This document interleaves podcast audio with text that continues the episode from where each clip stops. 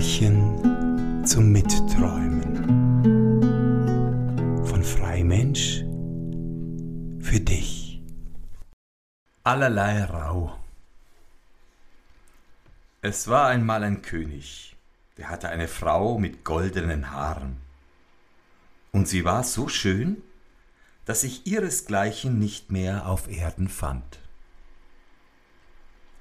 Es geschah, dass sie krank lag, und als sie fühlte, dass sie bald sterben würde, rief sie den König und sprach, Wenn du nach meinem Tode dich wieder vermählen willst, so nimm keine, die nicht ebenso schön ist als ich bin und die nicht solche goldene Haare hat, wie ich habe. Das musst du mir versprechen. Nachdem es ihr der König versprochen hatte, tat sie die Augen zu und starb. Der König war lange Zeit nicht zu trösten und dachte nicht daran, eine zweite Frau zu nehmen. Endlich sprachen seine Räte, es geht nicht anders. Der König muss sich wieder vermählen, damit wir eine Königin haben. Nun wurden Boten weit und breit umhergeschickt, eine Braut zu suchen, die an Schönheit der verstorbenen Königin ganz gleich käme. Es war aber keine in der ganzen Welt zu finden. Und wenn man sie auch gefunden hätte, so war doch keine da, die solche goldenen Haare gehabt hätte. Also kamen die Boten unverrichteter Sache wieder heim. Nun hatte der König eine Tochter. Die war gerade so schön wie ihre verstorbene Mutter und hatte auch solche goldene Haare. Als sie herangewachsen war, sah sie der König einmal an und sah, dass sie in allem seiner verstorbenen Gemahlin ähnlich war und fühlte plötzlich eine heftige Liebe zu ihr. Da sprach er zu seinen Räten, Ich will meine Tochter heiraten, denn sie ist das Ebenbild meiner verstorbenen Frau, und sonst kann ich doch keine Braut finden, die ihr gleicht. Als die Räte das hörten, erschraken sie und sprachen, Gott hat verboten, dass der Vater seine Tochter heirate. Aus der Sünde kann nichts Gutes entspringen und das Reich wird mit ins Verderben gezogen. Die Tochter erschrak noch mehr, als sie den Entschluss ihres Vaters vernahm, hoffte aber, ihn von seinem Vorhaben noch abzubringen. Da sagte sie zu ihm, Ehe ich eurem Wunsch erfülle, muss ich erst drei Kleider haben, eins so golden wie die Sonne, eins so silbern wie der Mond und eins so glänzend wie die Sterne. Ferner verlange ich einen Mantel von tausenderlei Pelz und Rauberg zusammengesetzt. Und ein jedes Tier in eurem Reich muss ein Stück von seiner Haut dazu geben. Sie dachte aber, das anzuschaffen ist ganz unmöglich, und ich bringe damit meinen Vater von seinen bösen Gedanken ab. Der König ließ aber nicht ab. Und die geschicktesten Jungfrauen in seinem Reiche mussten die drei Kleider weben, eins so golden wie die Sonne, eins so silbern wie der Mond und eins so glänzend wie die Sterne. Und seine Jäger mussten alle Tiere im ganzen Reiche auffangen und ihnen ein Stück von ihrer Haut abziehen. Daraus ward ein Mantel von tausenderlei Rauwerk gemacht. Endlich, als alles fertig war, ließ der König den Mantel herbeiholen, breitete ihn vor ihr aus und sprach Morgen soll die Hochzeit sein. Als nun die Königstochter sah, dass keine Hoffnung mehr war, ihres Vaters Herz umzuwenden, so fasste sie den Entschluss zu entfliehen. In der Nacht, während alles schlief, stand sie auf und nahm von ihren Kostbarkeiten dreierlei. Einen goldenen Ring, ein goldenes Spinnrädchen und ein goldenes Haspelchen. Die drei Kleider von Sonne, Mond und Sternen tat sie in eine Nussschale, zog den Mantel von allerlei Rauwerk an und machte sich Gesicht und Hände mit Ruß schwarz.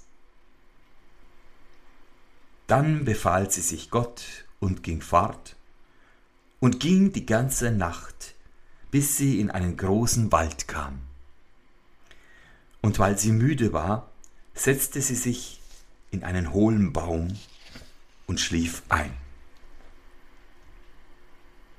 Die Sonne ging auf und sie schlief fort und schlief noch immer, als es schon hoher Tag war. Da trug es sich zu, dass der König, dem dieser Wald gehörte, darin jagte. Als seine Hunde zu dem Baum kamen, schnupperten sie, liefen ringsherum und bellten. Sprach der König zu den Jägern, Seht doch, was dort für ein Wild sich versteckt hat. Die Jäger folgten dem Befehl, und als sie wiederkamen, sprachen sie, in dem hohlen Baum liegt ein wunderliches Tier, wie wir noch niemals eins gesehen haben. An seiner Haut ist tausenderlei Pelz, es liegt aber und schläft. Sprach der König, Seht zu, ob ihr's lebendig fangen könnt. Dann bindet's auf den Wagen und nehmt's mit. Als die Jäger das Mädchen anfassten, erwachte es voll Schrecken und rief ihnen zu, Ich bin ein armes Kind, von Vater und Mutter verlassen, erbarmt euch mein und nehmt mich mit. Da sprachen sie, Allerlei Rau, du bist gut für die Küche, komm nur mit. Da kannst du die Asche zusammenkehren. Also setzten sie es auf den Wagen und fuhren heim in das königliche Schloss. Dort wiesen sie ihm ein Ställchen an unter der Treppe, wo kein Tageslicht hinkam, und sagten, Rautierchen, da kannst du wohnen und schlafen. Dann ward es in die Küche geschickt, da trug es Holz und Wasser, schürte das Feuer, rupfte das Federvieh, belas das Gemüs, kehrte die Asche und tat alle schlechte Arbeit. Da lebte allerlei Rau lange Zeit, recht armselig. Ach du schöne Königstochter, wie soll's mit dir noch werden? Es geschah aber einmal, dass ein Fest im Schloss gefeiert ward.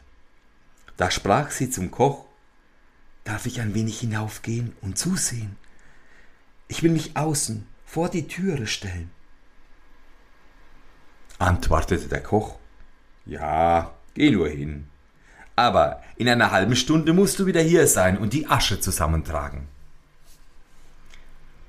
Da nahm sie ihr Öllämpchen, ging in ihr Ställchen, zog den Pelzrock aus und wusch sich den Ruß von dem Gesicht und den Händen ab, so dass ihre volle Schönheit wieder an den Tag kam.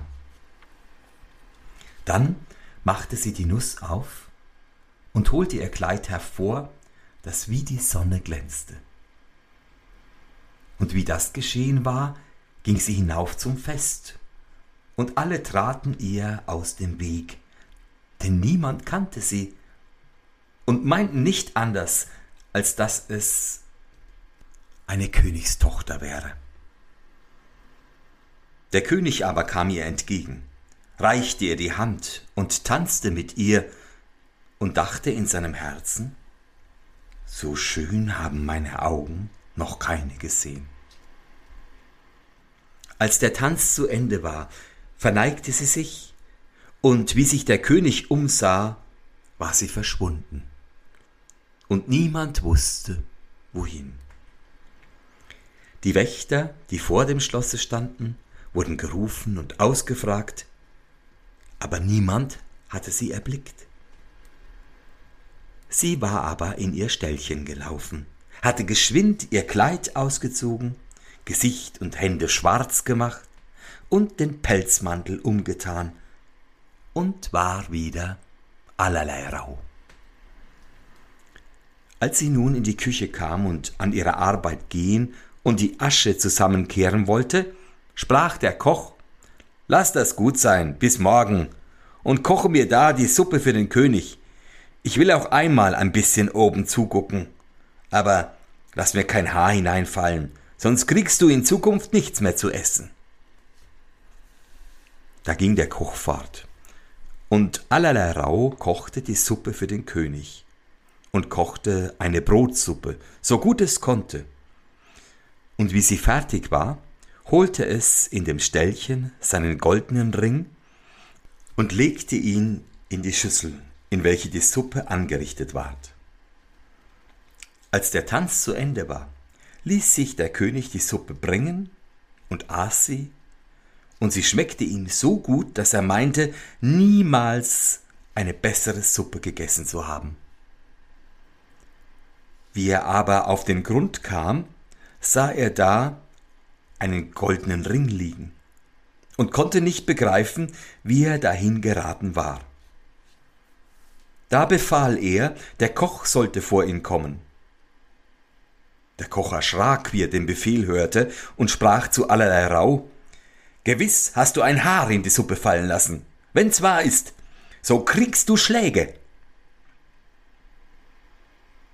Als er vor den König kam, fragte dieser, wer die Suppe gekocht hätte. Antwortete der Koch, ich habe sie gekocht. Der König aber sprach, das ist nicht wahr, denn sie war auf andere Art und viel besser gekocht als sonst. Antwortete er, ich muss es gestehen, dass ich sie nicht gekocht habe, sondern das Rautierchen. Sprach der König, geh und lass es heraufkommen. Als allerlei Rau kam, fragte der König, Wer bist du? Ich bin ein armes Kind, das keinen Vater und Mutter mehr hat. Fragte er weiter, Wozu bist du in meinem Schloss? Antwortete es, Ich bin zu nichts gut, als dass mir die Stiefel um den Kopf geworfen werden fragte er weiter. Wo hast du den Ring her, der in der Suppe war? Antwortete es, von dem Ring weiß ich nichts. Also konnte der König nichts erfahren und musste es wieder fortschicken. Über eine Zeit war wieder ein Fest. Da bat allerlei Rau den Koch wie voriges Mal um Erlaubnis zusehen zu dürfen antwortete er. Ja, aber komm in einer halben Stunde wieder und koch dem König die Brotsuppe, die er so gerne isst. Da lief es in sein Ställchen, wusch sich geschwind und nahm aus der Nuss das Kleid, das so silbern war wie der Mond, und tat es an. Dann ging es hinauf und glich einer Königstochter, und der König trat ihr entgegen und freute sich, dass er sie wiedersah, und weil eben der Tanz anhub, so tanzten sie zusammen. Als aber der Tanz zu Ende war, verschwand sie wieder so schnell, dass der König nicht bemerken konnte, wo sie hinging. Sie sprang aber in ihr Ställchen und machte sich wieder zum Rautierchen und ging in die Küche, die Brotsuppe zu kochen. Als der Koch oben war, holte es das goldene Spinnrad und tat es in die Schüssel, so dass die Suppe darüber angerichtet wurde. Danach ward sie dem König gebracht, der aß sie, und sie schmeckte ihm so gut wie das vorige Mal, und ließ den Koch kommen. Der musste auch diesmal gestehen, dass allerlei Rau die Suppe gekocht hätte. Allerlei Rau kam da wieder vor den König, aber sie antwortete, dass sie nur dazu da wäre, dass ihr die Stiefeln an den Kopf geworfen würden und dass sie von dem goldenen Spinnrädchen gar nichts wüsste. Als der König zum dritten Mal ein Fest anstellte, da ging es nicht anders als die vorige Male. Der Koch sprach zwar, Du bist eine Hexe, Rautierchen, und tust immer etwas in die Suppe, davon sie so gut wird und dem König besser schmeckt, als was ich koche. Doch weil es so bat, so ließ er es auf die bestimmte Zeit hingehen. Nun zog es ein Kleid an, das wie die Sterne glänzte, und trat damit in den Saal. Der König tanzte wieder mit der schönen Jungfrau und meinte, dass sie noch niemals so schön gewesen wäre. Und während er tanzte, steckte er ihr, ohne dass sie es merkte, einen goldenen Ring an den Finger und hatte befohlen, dass der Tanz recht lang währen sollte. Wie er zu Ende war, wollte er sie an den Händen festhalten aber sie riss sich los und sprang so geschwind unter die Leute, dass sie vor seinen Augen verschwand. Sie lief, was sie konnte, in ihr Ställchen unter der Treppe, weil sie aber zu lange und über eine halbe Stunde geblieben war, so konnte sie das schöne Kleid nicht ausziehen, sondern warf nur den Mantel von Pelz darüber und in der Eile machte sie sich auch nicht ganz rosig, sondern ein Finger blieb weiß. Allerlei Rau lief nun in die Küche, kochte dem König die Brotsuppe und legte, wie der Koch fort war, den goldenen Haspel hinein. Der König, als er den Haspel auf dem Grunde fand, ließ allerlei Rau rufen. Da erblickte er den weißen Finger und sah den Ring, den er im Tanze ihr angesteckt hatte. Da ergriff er sie an der Hand und hielt sie fest, und als sie sich losmachen und fortspringen wollte, tat sich der Pelzmantel ein wenig auf, und das Sternenkleid schimmerte hervor. Der König fasste den Mantel und riss ihn ab da kamen die goldenen Haare hervor, und sie stand da, in voller Pracht, und konnte sich nicht länger verbergen. Und als sie Ruß und Asche aus ihrem Gesicht gewischt hatte, da war sie schöner, als man noch jemand auf Erden gesehen hatte. Der König aber sprach, du bist meine liebe Braut, und wir scheiden nimmermehr voneinander. Darauf war die Hochzeit gefeiert. Und sie lebten vergnügt bis an ihren Tod.